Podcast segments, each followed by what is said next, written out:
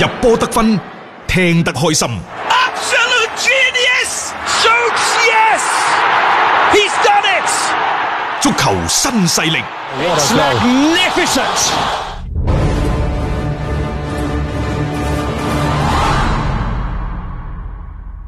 足球新勢力提示你，想了解更多賽事推介分析，請添加關注北單體育微信公眾號。北單體育公眾號無需註冊，一鍵辦理，及時了解各位專家老師嘅賽前臨場信息發布。收聽節目嘅同時呢，各位亦都可以上到微信上邊搜索翻公眾號北單體育嘅，咁喺北單體育嘅足彩資訊平台上邊呢，亦都有好多我哋嘅大咖啦、老師啦，會就啦今晚嘅比賽呢，係提供翻一啲嘅賽前嘅分析預測嘅。係誒、今晚呢係競彩正式重開嘅日子，本身呢有四場賽事嘅，嗯，喂但係因為羅馬就係對西維爾嗰場掹走咗啦，嗯咁啊得翻三場嘅啫，包括法蘭克福對巴素爾，誒、格流格拉斯哥流浪對利華古信，嗯以及呢就係、奧林比亞高斯，哇！我就話呢個又係好大膽嘅，真係。又係要錢唔要命嘅對狼隊，對狼狼隊隊都夠大膽我喎。就係話咯嚇，本身狼隊啲球員話不如考慮唔去咯咁樣，誒係啊，而但家係又最終都去咗。我呢個我真係百思不得其解，啊因因為奧林比亞高斯就係點打啊？喂，大佬可唔可以戴口罩打啊？即係負重訓練咁解喂，啊。好奇怪，點解曼聯作客對住林茨嗰場賽事，點解唔放喺競彩嘅賽誒事？唔知啦呢啲啊，但係競彩就開翻嗱咁嘅啊，即係按照我哋咁多年嚟嘅了解所得呢，曼聯佢所帶嚟嘅流量、所帶嚟嘅影響力啊，嗯就算呢幾年成績唔好，都遠在其他球隊之上嗯。亦就話喺競彩嘅投注總額嚟講，有曼聯嘅出場。其實投注額會高好多係啊。你如果你作為你一個運營方，你係咪應該揀一啲人氣高嘅嗯。球隊，可以吸引到更加多嘅用戶嘅投注呢？啊呢個真㗎，喺競賽呢度即係特別你你而家歐聯杯剩翻落嚟嘅比賽，係啊，雖然去到入獄階段啦，但係離不開就係曼聯嘅啫，啲話題啊各方面啊。但係點都好啦，最近嘅曼聯真係風頭火勢，嚇佢哋亦都會係去到啦奧地利嗰邊作客對住林茨嘅，係咪林茨嚟咧？呢呢個對都手，可能係， 因為佢哋呢有幾多場，有幾多嘅主力都會缺陣嘅。嗯，不過呢，曼聯其實之前喺歐聯杯嘅作客嘅成績麻麻地嘅啫。當然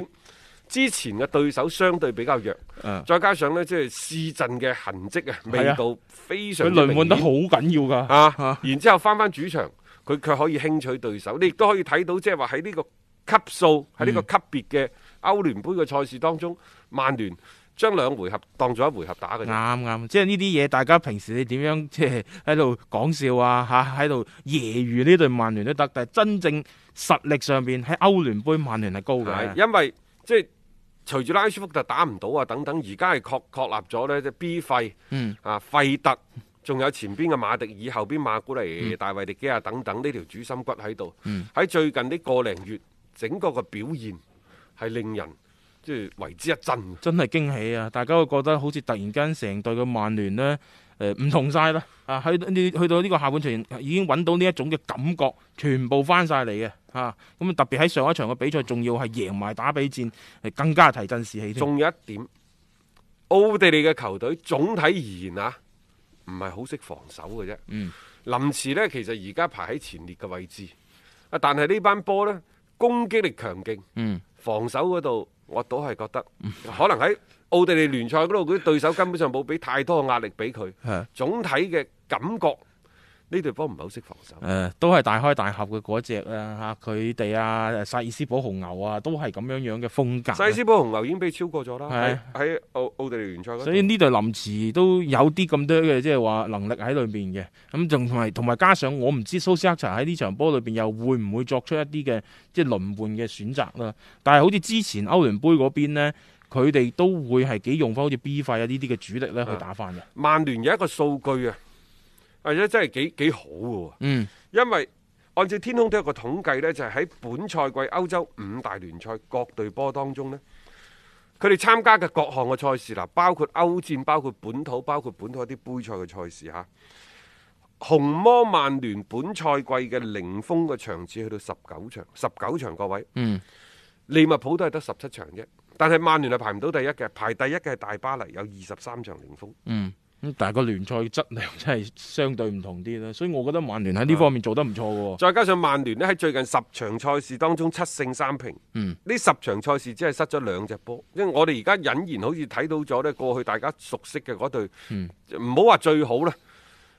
比較好嘅曼聯係翻咗嚟啦。嗯呢十場賽事入邊呢，射入咗二十四個波，嗯失咗兩隻波。呢十場賽事入邊有八場賽事係零封咗對手嘅。嗯，呢、個係即係都幾幾難得嘅一個好嘅表現嚟㗎嚇，啊即係呢個係曼聯最近俾大家感覺就係好好睇咗啊！即係進攻方面佢哋已經係可以打到啲花張出嚟啦啊，咁、但係防守嗰邊呢，又可以保持住比較穩健嘅演出。但係蘇斯克查呢，喺呢個時候做咗一件最正確嘅事情，嗯就係佢提醒球員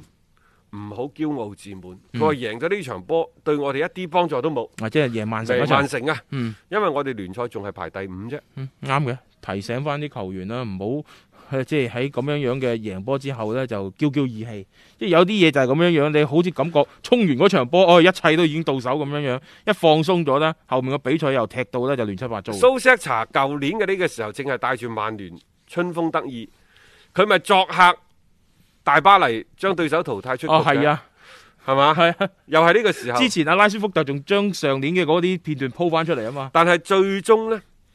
去到三月份之後，整個形勢就急轉直下，最終四大皆空，嗯無緣今年嘅歐冠賽事。所以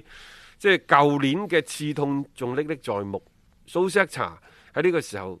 高調咁提醒自己手下班小兄弟們啊，要真係係啊腳踏實地啊，唔好驕傲啊唔好驕傲，唔好自滿係啱嘅。係啊，即係做翻啲正確嘅事情啊咯。嗯但係咁喎、有啲嘢呢，你一定要經歷過。你講呢係冇人聽 嘅，你唔好以為佢哋 好犀利，可能佢哋嘅球商好高，嗯佢哋嘅智商亦都唔低，但係畢竟仲係廿歲出頭居多，一啲所謂嘅真真實實嘅切身嘅嗰嗯啲切膚之痛啊，係要經歷過佢，一定要經歷過嘅。即係所謂嘅警鐘長啊鳴。你而家高普點嘅勒住拉住呢一隊利物浦，你都拉唔住，一定要輸一次。係。佢哋係知咩回事啦。舊、年嘅曼聯輸過，咁啊今年呢，佢哋應該就唔會再重蹈上賽季嘅覆轍嘅係。啊，成班波而家個嗰個士氣嚇、我覺得個精神面貌都係相當之唔錯嘅。所謂嘅春風得意馬蹄疾，但係啊仲有一點咧，呢，大家要小心喎，就係、今年曼聯對一啲中下游嘅球隊，雖雖然最近有所改變、有所改觀，入波穩定啦，嗯失球越嚟越少啦，但係翻翻歐戰嘅賽場，會唔會老調重彈呢？呢、樣嘢又要小心啲喎。誒啊我始終認為係客場嘅曼聯， 第一回合嘅曼聯都唔一定話攞晒最真章嘅嘢出嚟但係咯。最大嘅變數就係 B 費嘅加盟，因為以前你圍而不破係你唔知道點打，係冇人去調配。嗯，但係而家唔同啦，而家中間有個 B 費喺度，成班波生即係行過都可能有機會入波嘅，行過路過都有機會。所以呢個係勒都勒唔住嘅。即係好嘅氣勢嘅時候呢，同樣係勒都勒唔住嘅。誒睇睇啦，即係而家你睇翻曼聯嘅整體嘅走勢呢，喺歐聯杯上面佢哋真係好有機會啦，啊去問鼎冠軍。仲有啊，嗯普羅普巴呢就話已經開始努力唉啊，悄然喺屋企加練，啊刷存在感主啊，動呢就係加入俱樂部呢，就呢一個誒嘅訓練當中，雖然仲係無球訓練啊嗯，但係起碼呢就即係喺個姿態嗰度嚇。放低一啲誒又發帖 啊，祝賀啊啊俱樂部喺呢一個曼城打比嗰度嗯取勝啊等等啊嗯嗯，然之後呢又展示自己點樣加練啊，啊一方面話四十萬就得咯喎，而嗯家四十萬就可以續約咯 喎， 40佢而家係二十九點五萬，但係嗯唔知減唔減百分之廿五呢？啊，即係歐戰嗰個冇資格，係啊，歐如冠果冇資格減到嗯廿五嘅話，即係水瓜打狗唔見到橛，佢可能而家得廿二三嘅喎，嗯嗯去到四十萬咁樣嘈冤巴閉，等於差唔多幫佢翻倍嘅人工，嗯，曼聯。作反都止啊！如果咁樣真係先俾佢啊！即係其他球員有樣學樣嘅喎，喂，一個咁樣對球隊其實而家都冇貢獻嘅，即係就呢個賽季嚟講，基本上冇貢獻嘅人，只要扭下計啊，嘈一嘈。咁你而家佢話回心轉意，你又同佢簽一份咁咁大嘅合約，其實等於又係埋多咗個炸彈喺裏邊嘅啫。一向都已經唔係咁和諧嘅呢、個更衣室呢，又會再起波瀾嘅。我即係而家老實講句，盡快將呢一位仁兄呢送走咧，先至係上策。對於曼聯嚟講，因為你好不容易迎嚟咗呃必誒班奴費蘭迪斯，佢係帶俾球隊一個嘅好大嘅改變。咁你不如咁樣乘勢係將呢一種嘅即係不安定嘅因素剷除佢，咪仲好？但係保羅普巴會唔會對於自己過去呢個賽季，即係整體嘅經歷啊，嗯有一個自我反省嘅過程呢？嗱，首先吓，保羅保巴係咪有料先？有料係啊嘛，有料嗯有料之人。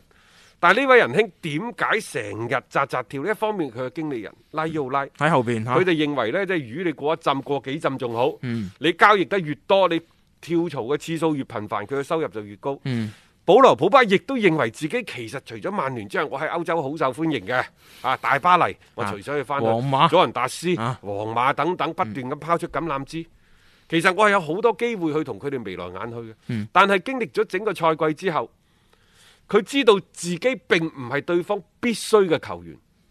啊，佢唔係生活必需品啊，嗯佢唔係比賽必需品。仲有對於曼聯嚟講，會華特亦都一個轉變嘅過程，從非賣品到而家嘅可賣品，就令到呢，即係保羅普巴覺得自己嘅存在感、存在嘅價值越嚟越低。嗯，啊，係咪唔敢？即係當曼聯表現越嚟越好嘅時候，嗯就係保羅普巴嘅發聲越嚟越低嘅時候。係啊，佢而家可能開始感受到嗰一種嘅危機感嘅產生啦，因為當球隊已經唔將你作為一個即係好重要嘅一個位置去看待，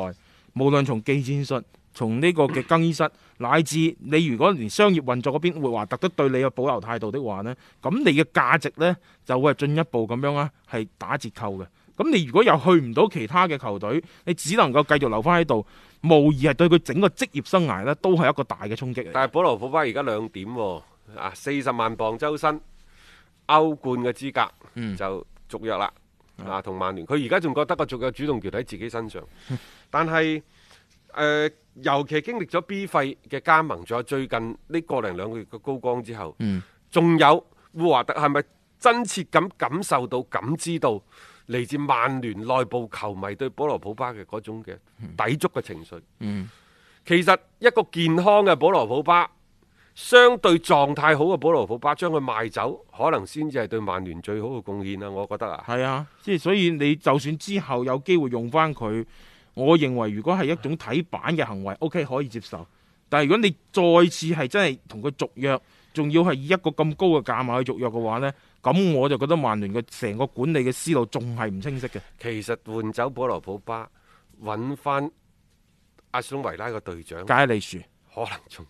其實而家機會好大啊嘛，即係曼聯啲球迷都覺得係好想解利殊能夠加盟到球隊當中。你係隨住出維你快啲出手。係啊，因為你隨住維拉極有可能降級嘅話呢，解利殊誒、呃、練級都練到咁上下啦，都係時候跳翻一個大嘅平台啦唉。好容易一拍即合嘅，大家互相之間睇下有冇機會去即係話做成呢一筆嘅生意。嗯其實曼聯嘅招牌仲係可以吸引到好多球員加盟嘅。啊嗯好啦，咁啊，誒講完曼聯之後，我哋再睇睇今晚三場嘅競彩賽事啊，包括呢格拉斯哥流浪、誒對利華古信啊等等嘅賽事，聽下大雄呢度有咩補充先。誒格流打利華古信呢，最近利華古信嘅走勢真係唔錯嘅，佢都已經累計啦，我冇記錯，起碼成九場波咧，佢哋一個 即係走勢好強勁嘅不敗嘅狀態嘅，而且呢隊波呢，同樣都係小妖當道，好多嘅年輕球員呢，有非常之出色嘅發揮，咩夏維斯啊、利安貝利啊呢扎呢。誒、在此之前呢，佢哋係淘汰波圖晉級嘅，啊利華古信都叫受過下考驗咁啦，即係睇下喺呢場波可唔可以喺客場呢叫做先拔頭籌。因為事關嗰隊嘅格流咧，好似近期嘅嗰個表現呢，就唔係話咁穩定嘅。包括喺聯賽嗰邊呢，已經咧又係被些路迪啦進一步係拋開咗嗰個積分嘅差距。咁謝拉特帶嘅呢隊波呢，就誒、呃我感覺佢哋嘅防守嗰邊呢仲係需要有所改善啊。佢誒、呃最尾一條稻草㗎啦。啊但係對於喺蘇格蘭各項賽事應該講下，嗯節節敗退嘅格拉斯哥流浪嚟講呢歐聯杯嘅比賽已經係佢退無可退嘅最後一塊陣地，佢真係搏盡㗎，佢會搏到盡。係但係利華古信其實今年亦都打得好 high 嘅，佢嘅嗰個所謂嘅實力，即係其實真喺格流之上。係。我覺得呢場波雙方都唔一定保守咯。雖然話第一回合嘅賽事，因為你我諗翻起上一圈格流首回合對住嗰隊布拉加都打咗個三比二出嚟，即係你諗下嗰種嘅激烈嘅情況啦，啊反冚啊，佢哋到最終係能夠誒晉級到，呢個係一個好難得嘅一個經歷。大家又睇睇呢，就係、你話古信嘅當紅炸子雞啊，嗯夏維斯係。喺呢一場賽事嘅表現呢，因為呢場波應該有直播。嗯，咁啊，大家可以睇睇啦，就歐聯杯嘅賽事吓、即係而家啲歐洲賽事咧，每一晚咧可以上演嘅場次就唔一定有保證噶吓，咁、啊大家可以密切留意翻相關嘅一啲安排啦。咁、啊，更加多嘅一啲比賽嘅意見呢，亦都歡迎各位咧上到啦我哋足球新勢力嘅官方合作伙伴北單體育嘅足彩資訊平台上邊咧去了解詳情嘅。今日節目時間先到呢度啦，我哋聽日同樣都係傍晚六點鐘繼續足球新勢力。要足本回聽足球新勢力每日節目內容，可以喺喜馬拉雅 FM 搜索張達斌或者搜索足球新勢力。另外，仲可以搜索微信公眾號張達斌，添加關注，了解斌哥每日更新嘅公眾號內容。短視頻內容方面，抖音搜索廣州粵語傳媒或者斌哥廣播，都可以睇到足球新勢力嘅精彩內容。